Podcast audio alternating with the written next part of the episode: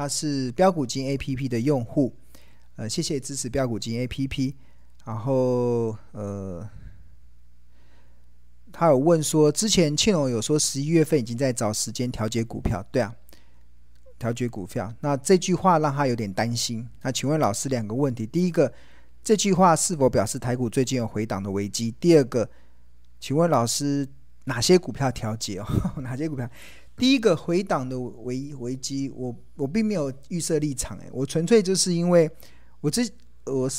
上应该说前两周这两个礼拜的前两周的直播，我特别讲过了，就是因为我长期我的我长我大部分的流动资产都是放在股票嘛，但是我虽然大部分流动资产都放在台股的股票市场中，但是我会常态性的保持两到三成的现金以备不时之需。那这不时之需是什么？就是当台股出现的。非理性的下跌，比如说十月份这种非理性的下跌的时候，我就会动用我手上两到三成的股票去捡一些好股票跌到便宜价的一些标的，那些时机。那这些。因为我已经把我的现金用掉了嘛，所以它弹上去的时候，我自然就会要回收现金回来，所以我就开始调节股票，目的是为了我要维至少要维持手上有两到三成的现金部位，那应应对也许未来又有一些行情如果要下来的时候，我可以有手上有足够的筹码可以进场去接股票。因为在股票市场中最悲伤的两件事，第一个就是明明知道它很便宜，你被迫砍在阿呆股。那通常都是因为你不是用闲钱投资，或者通常是扩大你的杠杆，造成了被断头的风险，就第一件悲伤的事嘛。那第二件事就是就是，明明你知道一些好股票已经跌到很便宜了，但是你已经没有钱加码了，对啊，那你就会错失它出现报复性反弹的一些机会。那当然。我我常态性的保持两到三成的现金，然后六到七成的股票。那每个人的风险程度都不一样，有的人可以是五成的股票，五成的现金，也有可能是四成的股票，六成的现金都不等。那其实我并没有预设台股要大跌，这个没有这样子的看法。只是，但是我我知道一件事，就金融市场永远会有突如其来的利空去打击多头的信心，对啊，所以。我不知道什么时候会有利空，但是我至少确认，当利空来的时候，我手上有现金。那为什么要调节股票？是因为我要确认我手上有现金。那为什么要确认我手上要有现金？是因为我在十月份的时候已经进场买了嘛，对啊。那至于调节哪些股票，就调节那些已经涨到合理价的标的，就这样子。嗯，调节涨到合理价的标的。OK，好。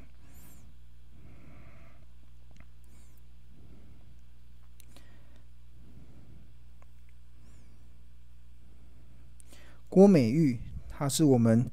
呃《投资家日报》跟标股基因的订户，谢谢你支持《投资家日报》跟标股基因。然后他问文茂，文茂，我们看一下文茂这个做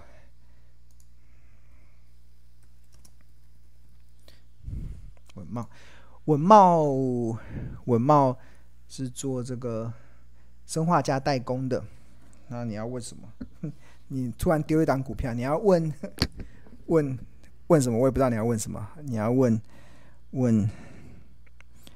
问可以买可以卖吗？我不知道的。呃，好，我们直接来帮大家分析一下好了。那看一下河流图，文茂现在就本一比的角度已经来到昂贵价了，已经来到昂贵价了。它已经三五四以上就开始进入到昂贵价了，对吧？还进入到昂贵价，净值比。净值比是便宜价，但是它也进入到合理的，所以先前在这边跌的时候可以买，上来的时候应该就要调节了，就应该要进行调节。那谈到稳懋，我想到另外一家董董事长都是陈进财的一家公司，有一家我觉得可以去留，因为他们是同一个集团的，业它的股价好像位阶相对较低，叫联茂六二一三。六一三联茂，这个这个应该股价位阶比较低一点。你看它先前的，在之前涨到一七零嘛，现在回跌到这个地方，对啊。然后河流图的话，本益比也在便宜这个地方，然后净值比在特价这个地方。诶，这个同学要记得听哦。对啊，我记得上一次有同学问我那个车用汽车用电子，就是汽车这个领域嘛，然后。好像我那个时候跟大家分享了一一家公司，一家公司是呃，我那时候认为就是在车用镜头这一块很有竞争力的一家公司。那家大家还记得叫什么吗？我那时候分享一家叫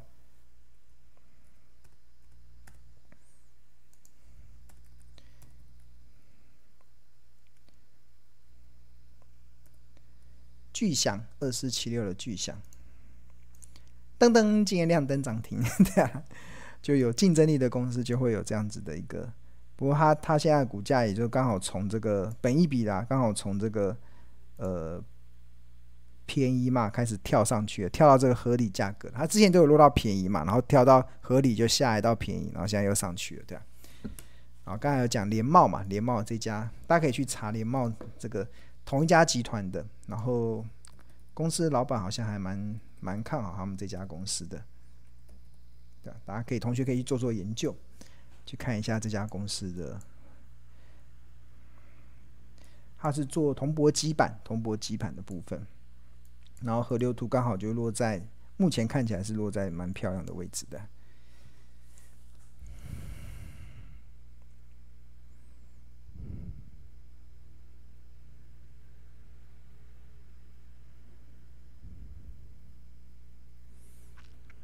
有 Grace，Grace 在九点三十八分问说他是 APP 跟日报的订户，谢谢支持，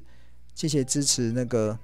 谢谢支持 APP 跟日报。他想请教老师，明年预计会升息，怎会影响股价吗？会啊，我刚才前面有讲，你可以回去看前面的内容，就是呃升息它会造成股价的波动。不管债券市场或者是股票都会有，但是这个波动啊，所以我们一开始有讲，二零二二年的投资的主轴叫做“不入虎穴，焉得虎子”，对啊，就是市场会反映升息的一些题材。升息的这些负面的讯息，但是升息的负面讯息会造成股价的波动。那股价的波动过程中，它就会创造一些好公司调到好价格的这样子的条件，所以你就可以去做做那个买低卖高这样子的操作的策略。那除此之外，有一些公司他们在升息期间反而股价不会跌，像刚才举中钢嘛，中钢其实联准会从两千零四年到两千零七年在升息期间，中钢股价反而没有跌，持续的涨，因为。升息的背后是通膨，那你就寻找一些通膨受惠股，通常都会有不错的一些表现。这样，然后那有一位叫 Nami 嘛，N N A O N I，他说：“老师好，我是投家日报的订户，想请问神达现在可以买吗？还回档不取？哇，怎么同学那么喜欢找这种已经？”在涨的，我的原则都是买在便宜价嘛，三七零六。神达因为它有非常多的转投资收益，所以它基本上它的，呃，我跟大家讲一下，我们新的标股金 A P P 里面的，在这个财报的每每股净值里面啊，这边有个净值有做了一个调整，净值净值，像神达的每股净值是四十一点四块，所以。它的每，它现在目前股价三十三点七，所以它长期以来它的股价是低于每股净值，这是在台股中现在目前算少数了，就是有获利基础，然后呃股价又每股又股价净值比又低于一倍的。那因为它的每股净值其实是有很多是来自于它转投资收益，所以这个部分要稍微注意一下。那当然就看河流图嘛，河流图它不能看本益比，因为它有很多转投资，所以所以你只能看净值比。所以在净值比的部分，如果是我啦，我会，我会呃，净值已经改了，对啊，就是我们有调整过了每股净值，然后呃，能不能买哦？如果是我的话啦，我会在三十二以下开始建立嘛，就是掉到蓝色的时候再来买。如果你只要长线布局的话，会在这边再来买这样子的。再来买，他神达是做伺服器代工嘛？那伺服器代工，那伺服器未来这几年因为云端的需求还是非常好，所以还是一定有成长的力道。然后它又有很多的转投资收益，我有非常多的文章都有写这个神达，就是同学可以进入到我投那个孙庆龙的投资部落格上面都有介绍他的转投资。那当然这是一家好公司没有问题，重点就是你的价格的切入点要对，切入点要对。那空间，诶，我记得神达好像我们日报有写，我帮你看一下哪一天的日报，你可以跟我们的小编去回看一下那天的日报内容。神达，我记得神达之前有做，呃，APP 里面是一个参考啊，但是如果投资家日报有分析的话，当然是要以投资家日报为准啊，因为 APP 是。呃，标股金 A P P 是这个大数据机器人做的分析嘛？那投资家日报是孙庆文老师做的分析，对啊？那谁比较精准？我当然要说我比较精准，不然我要被机器人取代了。所以我的我我的原则就是，如果投资家日报有分析的话，就是看投资家日报；那没有分析的话，你就可以去看那个呃，看这个 A P P 里面的标准。神导，我看一下哪一天的投资家日报。有，呃，二零二一年十一月十七号的《投资家日报》，我们有介绍神达，然后当时的标标题就是写说，神达三七零六公告第三季财报，受到认列转投资收益的影响，单季 EPS 冲高到六点五三元，前三季 EPS 达到九点五六元，创下史上最赚钱的纪录。那在这样子利多的情况之下，它的企业评价其实，在十一月十七号日报中有做完整的分析，所以可以请这位同学可以去那个在日报的群组中去分享，日报的群组中去跟日报的群组中去那个跟私讯小编，可以让你回看那一天的日报。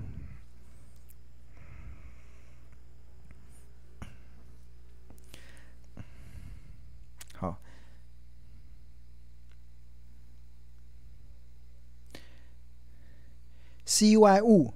老师你好，我是日报跟 APP 的订户，祥明成本在六十八块，目前可以留吗？还是谢谢祥明哦，祥明很好诶，为什么不好？等一下，他现在走到我的那个，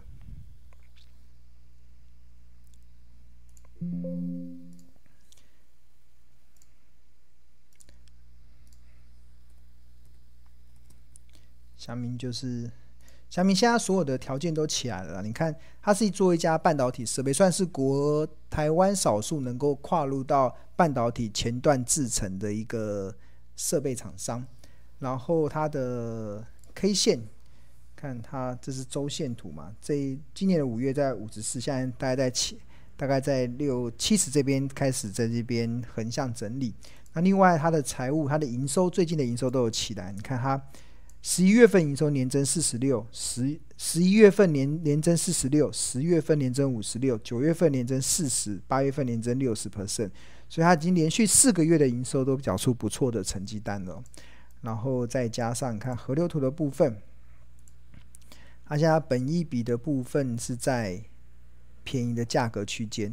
然后净值比现在已经开始合合理。那我觉得它。它因为整个营收都会起来嘛，所以它应该有机会往这个紫色的区区区间去走。然后另外它应该有这个，应该没什么新闻触及记录。它触及到成长，在什么时候触及到成长？它现在目前有触及到成长的这个选股的逻辑价值，它也符合价值。你看它价值就是七趴值利率的，它在五十九块，今年的五月十二号。有触及到，当时股价在五九，现在在七十一块，地板没有，隆多会记录，资本支出，资本支出它也触及到，就两年前的，呃，小米有做蛮大的资本支出的，所以它在去年的十二月九号有触及到七十四块，然后资本支出你要怎么看？你就进入到财务里面，这边有营收、EPS、股利、股利，然后损益、获利。然后这边有个合约负债、经营资产，然后这边还有一个资本支出，这边有看到，二零二二年它的资本支出是三点八六亿，占它的股本是八十五趴，这个已经符合庆荣老师所定义的一个大扩厂的准备了。所以正常来讲，二零二零年有这个这样子的资本支出，在二零二二年的业绩应该就有机会起来。那它现在营收的成长，应该是反映它在二零一八年的这个资本支出，当时的资本支出是五点四三亿元，占股本的比例是一百二十趴，所以它花了三年的时间，二零二一年开始营收开始成长，应该就它二零一八年这边有做资本支出。那接下来二零一九二零二零年它这边有资本支出，所以它未来这几年的业绩应该会持续的往上走升。所以我觉得你的买你的你可以存股看看吧，应该未来会有不错的表现。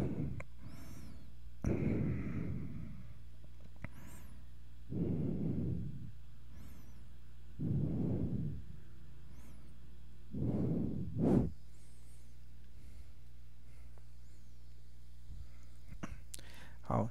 蔡家华他是标股基因的 APP 的订户，想分析三七一的日月光。日月光这个半导体未来都很好了，所以所有半导体的公司我都未来这几年我认为跌下来都会是好的买点，都会是好公司，因为未来未来的业绩一定都是成长的，就看价格了嘛。价格也很漂亮啊，它现在落到特价了，然后也落到便宜了，哦，那就那就持续的。持有吧，好快哈！日月光一下看完了，这个这个不用想太多，因为它是好公司，然后价格在好价格。那剩下就是什么？剩下就是看你有没有耐心的，对啊，有没有耐心的？对，很多报酬都是等待出来的，等待出来。要么你就是等它突然急跌后，你有那个很好的特价可以去追嘛，可以进场去接嘛。那如果你买在便宜价，未来一定会成长，你就你就耐心的等待就好了。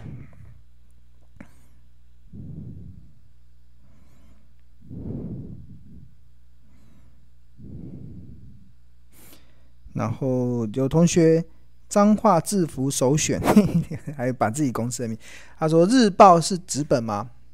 电子产品会一直有哦，就是我们日报是电子报，从两千零九年开始，主笔头家日报就是电子报，然后他每天晚上七点会寄到你的账户。”那我们很多同学的做法是会把每天的投资家日报给印出来，印成纸本，然后把它放成一个资料夹。因为你会读纸本的会比较好读，而且你可以上上面做很多的笔记。所以我们蛮多的同学的做法，而且这些同学都是这几年我们看他他的操作绩效都蛮好的一些同学，他们的做法都是虽然我们寄给你的是电子报，但是你可以把它印下来。印出来，其实我蛮鼓励同学把日报印出来的，印出来，因为几乎我发现每个会把日报印出来的同学，这几年的股票绩效都蛮好的，对啊，因为代表还蛮用功的嘛。那印出来之后，你大家就可以去记录，然后去写笔记，所以你不用担心，你就把它印出来就好了。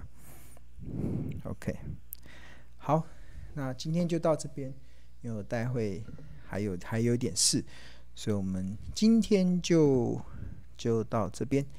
那就二零二二一年嘛，这个就是岁末年终了。大家在检视过去这一年来的绩效表现，或在过去一年来你在投资上的一个过程的时候，如果你觉得你的绩效没有很好，或者是你觉得你在投资上你有点让你提心吊胆，那可能是代表你的方法可能需要做一些调整。那庆隆长期所主张的其实就是价值型投资，主张的就是你要找到好的公司。然后算算出好的价格，然后坚守买低卖高这样子的投资节奏，那自然而然你就能够在行情的波动中能够了然于胸，自然而然你就能够不看盘也能够安心赚大钱。那希望今天的内容能够帮助到大家，那我们下周同一时间再见喽，拜拜。